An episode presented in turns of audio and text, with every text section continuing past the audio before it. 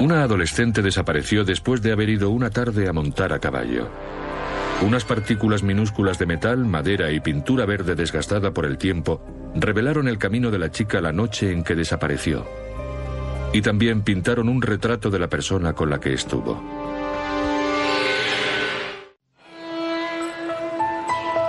Entre las clases, los deportes, un trabajo de media jornada y los deberes, Tracy Parker, de 16 años, tenía muy poco tiempo libre. Y ese poco tiempo lo dedicaba íntegramente a su primer y verdadero amor, montar a caballo. Nosotras habíamos montado a caballo toda la vida. El primer pony que tuvimos lo trajo mi padre a casa cuando yo tenía cuatro años. Los caballos y los animales formaban parte de nuestra vida. Wayne y Sharon Fry, vecinos de Tracy, le dejaban montar sus caballos. Y ella a cambio limpiaba los establos. Pero Tracy desapareció después de una de esas visitas. Y nadie volvió a verla. Mi madre sabía que Tracy iba a ir a montar y esperaba que después fuera a casa. Y obviamente el primer sitio al que llamó para preguntar si habían visto a Tracy fue la residencia de los Fry. Los Fry dijeron a los padres de Tracy que esa noche habían salido a cenar y cuando volvieron a casa, Tracy ya no estaba allí. Pero vieron que el caballo favorito de Tracy estaba sudado, lo que indicaba que lo habían montado. Y el equipo de montar había sido usado y guardado. Todo parecía estar en orden en su casa. Y mi madre siguió haciendo llamadas a partir de ese punto. Los padres de Tracy llamaron a la policía para denunciar su desaparición. Cuando una adolescente no regresa a casa y lleva menos de 24 horas desaparecida y no hay ninguna otra prueba que indique otra cosa, la respuesta normal es considerarlo una fuga premeditada y empezar la investigación de ese modo. Amigos, vecinos, policía y voluntarios registraron toda la zona en busca de algún rastro de ella, pero no encontraron nada. Cinco días más tarde, los equipos de búsqueda encontraron ropa de Tracy en el bosque a unos tres kilómetros de su casa. Toda la ropa estaba arrugada y apretada junta, y había sido arrojada entre los matorrales desde el camino. La ropa estaba en muy mal estado. Cuando la encontraron había mucha sangre. Y el hecho de que estuviera casi toda su ropa hizo que a todos nos diera un vuelco el corazón y creo que causó una sensación terrible a toda la familia.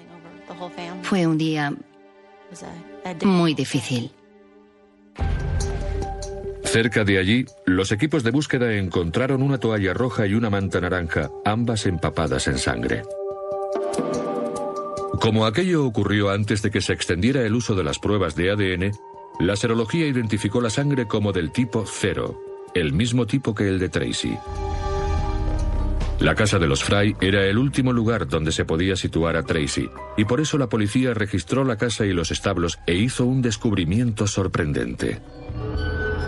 Encontré manchas de sangre en la puerta del sótano, y eso me pareció muy sospechoso. Estaba claro que aquello era una salpicadura de sangre. No era una mancha de roce ni una gota. Había sido arrojada allí por algún tipo de fuerza. Cuando los interrogaron, los Fry dijeron que la sangre era el resultado de un accidente, una explicación que a la policía le pareció demasiado conveniente.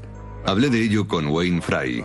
Le pregunté si se había herido en alguna parte y me dijo que tenía una herida en el pulgar. La casa de los Fry empezaba a parecer la escena de un crimen. Aunque la familia de Tracy mantenía todavía la esperanza de que pudiera estar viva. Por favor, tráiganla a casa. Es lo único que pido.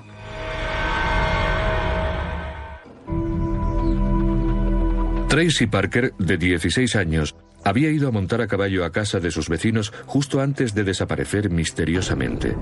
A pocos kilómetros de distancia encontraron su ropa y una manta ensangrentadas. El hallazgo de la ropa puso las cosas en una perspectiva que no queríamos tener que afrontar. La toalla roja encontrada junto a la ropa de Tracy resultó aún más reveladora. La policía descubrió que la toalla pertenecía a los Fry, los vecinos de Tracy. La habían utilizado para tapar la ventana del garaje. Parecían personas muy poco motivadas, algo quemadas, y los consideraba gente rara. No parecían especialmente peligrosos, ni yo creía que hubiera ninguna razón para tenerles miedo. La residencia de los Fry se colocó en primer lugar en mi lista de prioridades como escena potencial de un crimen. Algo que también resultó sospechoso fue que los investigadores encontraron sangre en la puerta del sótano de la casa de los Fry. Desde luego, en ese momento sospechábamos que habíamos encontrado el último lugar donde había estado Tracy. Pero un test de anticuerpos supuso un serio contratiempo para los investigadores al revelar que la sangre era de uno de los perros de los Fry. Tenían dos perros bastante grandes. Uno de ellos tenía una herida en la punta del rabo. Era posible que la sangre de la puerta hubiera salido del rabo del perro. No obstante, la policía siguió concentrándose en Wayne y Sharon Fry. Ellos decían que la noche de la desaparición de Tracy habían ido a cenar con amigos, pero una revisión de sus archivos telefónicos indicó que alguien había usado el teléfono de la casa a las 7.44 de la tarde. Brian Lord, el encargado del mantenimiento en casa de los Fry, llamó a su novia para decirle que iba a llegar tarde. Brian Lord y su novia acababan de tener un hijo. Tenían una reunión familiar. Era su primera cena con gente y a él lo esperaban en casa.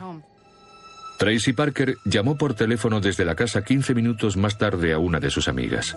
Sabemos que Tracy llamó a una amiga suya sobre las 8. La amiga no podía hablar y Tracy le dijo, vale, llámame luego. Durante el interrogatorio, Brian Lord dijo que no había visto a Tracy Parker aquella noche. Afirmó que había salido de casa de los Fry poco después de llamar a su novia. Mi hermana me había dicho, ¿sabes? Ese chico que trabaja en la casa donde voy a montar a caballo dice que eres muy guapa. También me dijo que ella no se relacionaba mucho con él, pero que la había llevado a su casa una vez y era simpático. Los técnicos del laboratorio forense encontraron pruebas muy poco corrientes en la ropa ensangrentada de Tracy. Trozos minúsculos de metal. Cuando examinamos esas virutas metálicas, vimos que tenían marcas de herramienta y que tenían las formas enrolladas características de los tornos de metal, no de otras herramientas. Parecían virutas de un torno para metal, una máquina que raya y corta el metal. Los investigadores emplearon un espectroscopio fluorescente de rayos X para determinar la composición química de esas virutas. Estaban formadas principalmente de aluminio, pero había también presentes un gran número de otros elementos, o sea que eran aleaciones de aluminio. El metal no es un artículo que se encuentre normalmente en la ropa. Sería algo muy raro. No todo el mundo va por ahí con virutas de aluminio en la ropa. Pero los investigadores no pudieron encontrar virutas de aluminio semejantes en ningún lugar de la casa de los Fry, ni en los establos, ni en ninguna otra parte de su propiedad. Mientras proseguía la investigación, un equipo de búsqueda hizo el descubrimiento que todo el mundo temía. Un mes después de la desaparición de Tracy, encontraron su cuerpo semidesnudo en un campo a menos de 5 kilómetros de su casa. Yo tengo la sensación de que mi infancia terminó el día que murió Tracy. De pronto tuve que convertirme en adulta y tenía problemas, responsabilidades y cosas que conlleva el formar parte de algo así. Y sí, creo que en cierto sentido perdí mi infancia. La autopsia mostró que la causa de la muerte había sido un golpe seco en la cabeza. Al parecer, la habían asesinado alrededor del momento de su desaparición. La autopsia descubrió también pruebas de que había sido violada. En el cuerpo de Tracy, los investigadores encontraron las mismas partículas metálicas de aluminio junto con partículas de madera y de pintura verde muy vieja y desgastada. Desde ese momento, los agentes de la ley empezaron a buscar una obra o un taller que explicara de dónde podían proceder todas aquellas partículas. ¿De dónde habían salido las virutas de madera y las de metal? Y se dedicaron a buscar alguna relación con un taller o una zona en construcción que lo explicara. Los investigadores sabían que si encontraban la fuente de la pintura verde y de las virutas de aluminio, encontrarían al asesino de la adolescente Tracy Parker.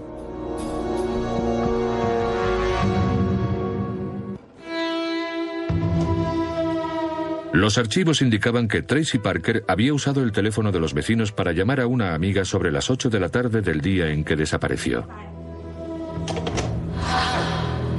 Brian Lord, el encargado de la casa, había utilizado el mismo teléfono para llamar a su novia 15 minutos antes, aunque afirmaba no haber visto a Tracy esa noche. Lord dijo que había pasado por el taller de su hermano de camino a su casa. La policía registró el taller, pero no encontraron nada sospechoso. En un principio no vimos nada. Daba la impresión de que en el taller no había pasado nada. Brian Lord permitió que la policía registrara su camioneta y examinara la ropa que decía que había llevado la noche de la desaparición de Tracy. Los investigadores no encontraron ninguna prueba forense. Pero unos vecinos dijeron a la policía que aquella noche habían visto a Lord lavar su camioneta con una manguera. Teníamos testigos que decían que lo habían visto limpiando su camioneta. Y era muy raro que hiciera eso. Estaba lavando la camioneta sin camisa con una temperatura de 14 grados. Ese tipo de comportamiento resultaba difícil de explicar. Naturalmente, los investigadores encontraron eso sospechoso y decidieron examinar más detenidamente el interior del taller de su hermano. El suelo parecía muy limpio y daba la impresión de que lo hubieran cubierto con algún tipo de aceite. Para descubrir lo que había debajo, los analistas rociaron el suelo con un reactivo llamado verde leucomalaquita, que reacciona con la proteína de la sangre humana.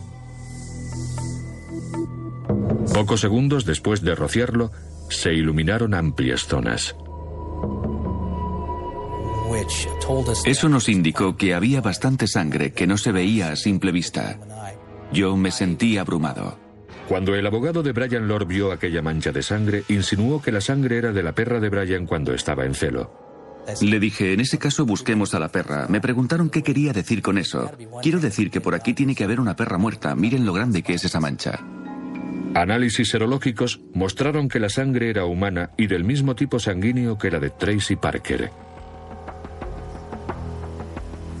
El análisis de la sangre en el laboratorio criminológico reveló que era del tipo cero, con una enzima determinada que solo aparece en aproximadamente el 4% de la población. Y resultó que la sangre de Tracy Parker era idéntica en el tipo y en esa enzima. A continuación, los analistas recogieron todo lo que pudieron encontrar en el taller, partículas de pintura, virutas de metal, de madera, polvo, tierra, y enviaron todo al laboratorio forense. En la historia de nuestro laboratorio, que lleva abierto desde los años 70, ese fue el caso más grande en lo que se refiere al volumen de pruebas que nos enviaron. Entre los miles de restos de pruebas, los investigadores identificaron virutas de madera y fragmentos de pintura. Pero las virutas de madera eran tan pequeñas que resultaba imposible saber si se correspondían con las encontradas en el cuerpo de Tracy. Los trozos de pintura blanca eran difíciles de identificar, pero los verdes eran más fáciles. La pintura de color tiene variables como pigmentos de color, agentes aglutinantes y materiales con base orgánica que pueden ser únicos. Nunca en mi vida he visto una pintura verde que hubiera podido corresponderse con esa. Estaba estropeada por el tiempo, era muy vieja y se notaba. Y yo nunca he visto una pintura así ni antes ni después. Las partículas de pintura verde fueron sometidas a análisis de microscopio, infrarrojos y elementales.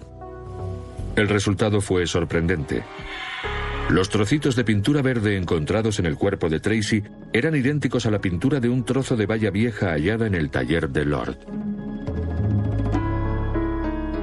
Eran parecidas en color, textura, estructura de capas, grado de desgaste, composición química, composición de elementos menores, etc.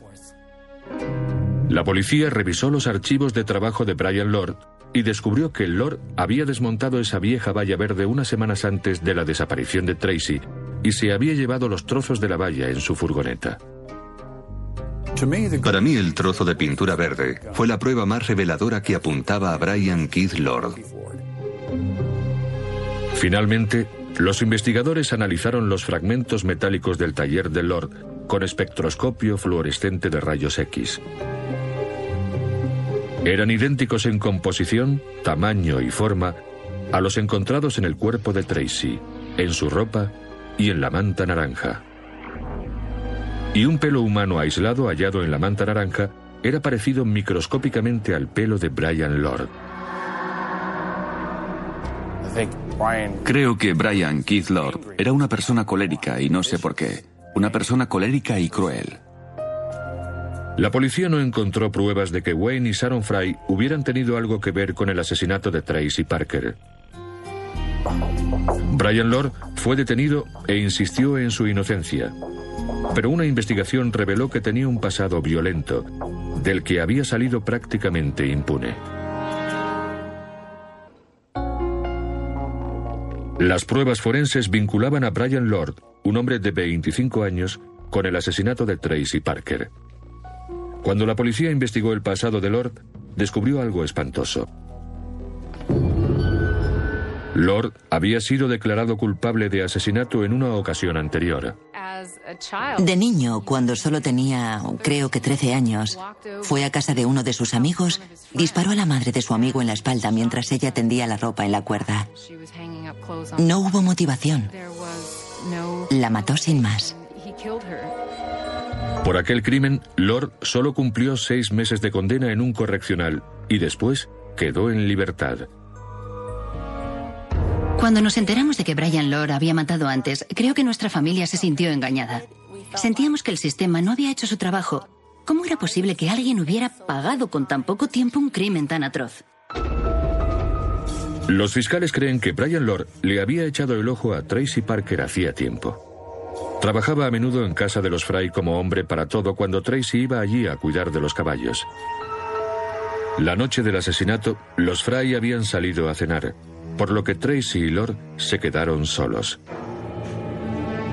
Los archivos telefónicos muestran que Lord llamó a su novia a las 7.44 para decirle que iba a llegar tarde. Esa llamada terminó solo ocho minutos antes de que Tracy llamara a su amiga desde el mismo teléfono. Creemos que se vieron por lo menos en la zona de la cocina, donde se hicieron esas llamadas. Nadie volvió a ver a Tracy después de eso. Los fiscales creen que Lord pudo ofrecerse a llevar a Tracy a casa.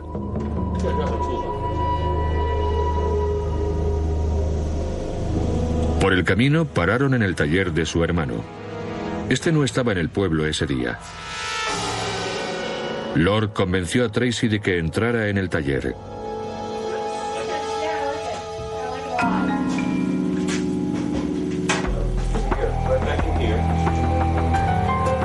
Allí quizá le hizo proposiciones y ella rehusó.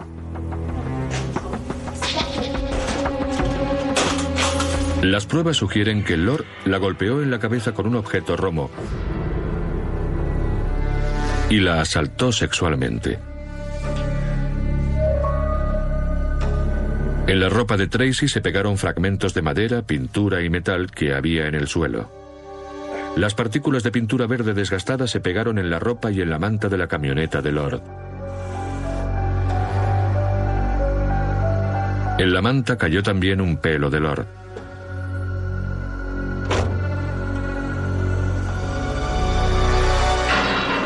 Cuando Lord dejó el cuerpo de Tracy, su ropa y la manta naranja en lugares distintos, volvió de nuevo al taller.